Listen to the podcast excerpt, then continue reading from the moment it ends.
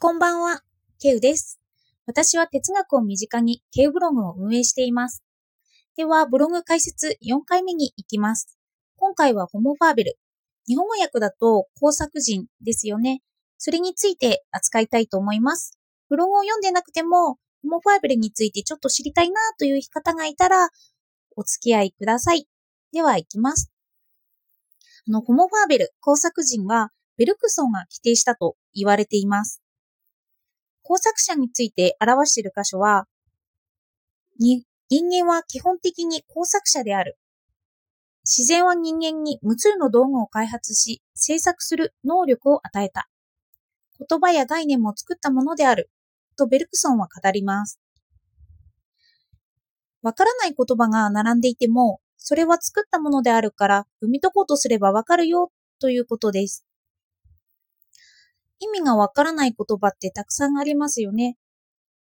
和製英語だったり、先ほどの表彰という言葉だったり、エランビタールという言葉だったり、意味がわからないんですけど、調べればわかるということです。なので、ベルクソンはこのように言います。施策的な問題は正しく提出しさえすれば解決されているって。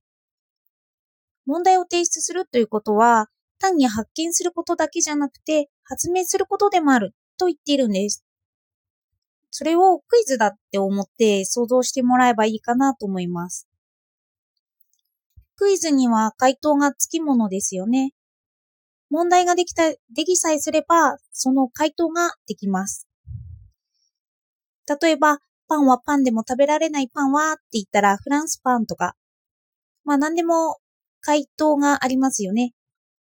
フランス、あ、フランスパンじゃないですよね。食べられますもんね。あの、フライパンとか。あの、答えをたくさん自分たちで作ることができます。他にも、世界とはという問いに一旦表彰とかメタファーだと答えることができます。それは、なぜ問題解決ができるのかっていうと、人が言葉を考え出しているからです。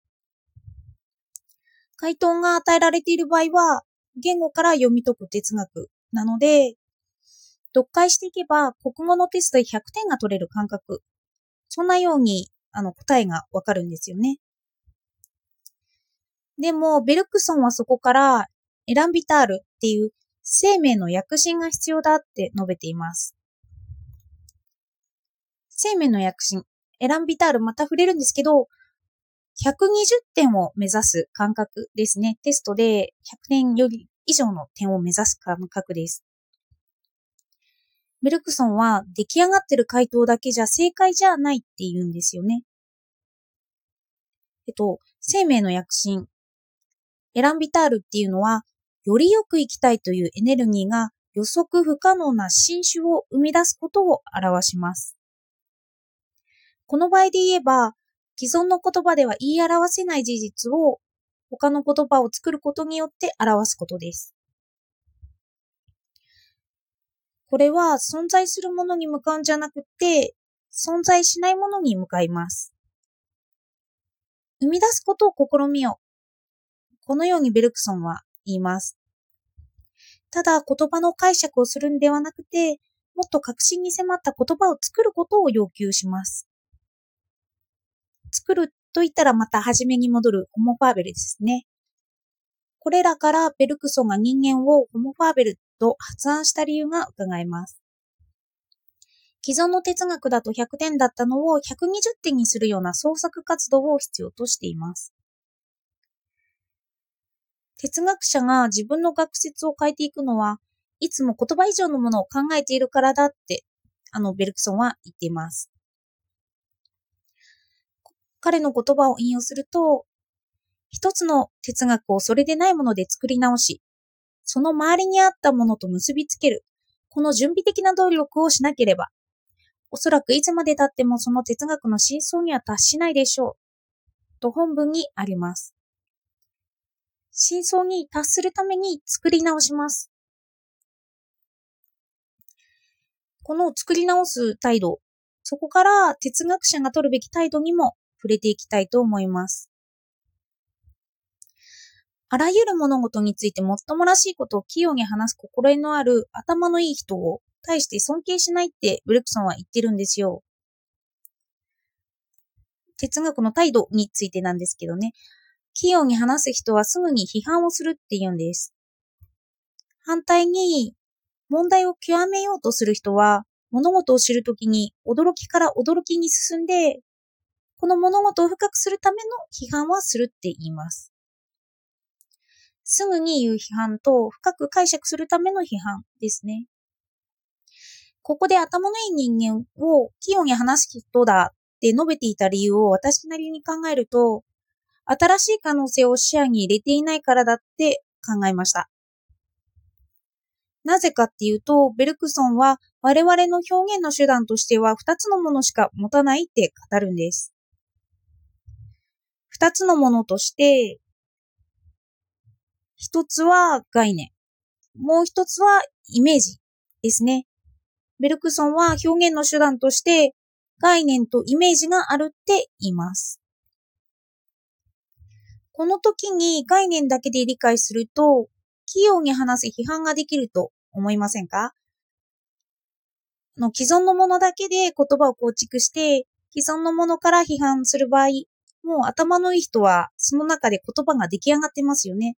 その出来上がってる言葉から批判をするので、すぐに批判ができるって。もともとある言葉だけを使えば、そこで苦労せずに批判ができてしまいます。けれど、イメージして新たな可能性を考えていれば、すぐにはその言葉に向けて批判が生じなくなりますよね。言葉をイメージと結びつけて表現することって難しいからです。あの、イメージとメタファーの回で話しましたよね。つまり、作り出すことは難しいってベルクソンは言っています。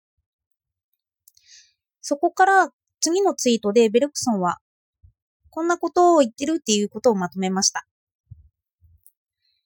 哲学は考えられた事物というよりは思想の動き。動きというよりは方向とも言うべき意味がある。ここではつまり過程が哲学だって言ってます。続けます。哲学者は自分の直感を我々に伝えることでその事物についての確信を与える。哲学者は同意を求める。哲学の本質は単純の精神。哲学を学校から引き出して生活に接し接近させたくなる。まさに私のブログのタイトル、哲学を身近にの意味なので、このツイートは好きです。普段生活をしていくと時間は流れていきます。時間の流れの中で真実は変わっていきます。身近にしておかないとそれは真実ではなくなってしまいます。そして作り出すことの難しさについてもツイートで、ツイートで触れていました。私たちは何かを書くときに調べ物をしたり、本を読んだり、ノートを取りますよね。そしていざ執筆をします。このいざ作り出そうとする作業の時、自分の活動には何かが必要だと気がつく。何かなんですけどね。その何かは深いところに行き着くには苦しい努力が必要になってくるって述べています。ただ、この苦しみを乗り越えた後は、成り行きに任せるとうまくいくとベルクソンは言っています。この作り出すこと、生命の躍進、エランビタールについて述べたツイート。私の中ではとっても好きなんですよ。もうまさしく今回ブログ記事を作成するのが難しかったんですけど、なんとかできたと感じたこの感覚を言い表しているのに、言い表しているのに合ってるなって。苦しみを乗り越えてエネルギーによって作り出す力です。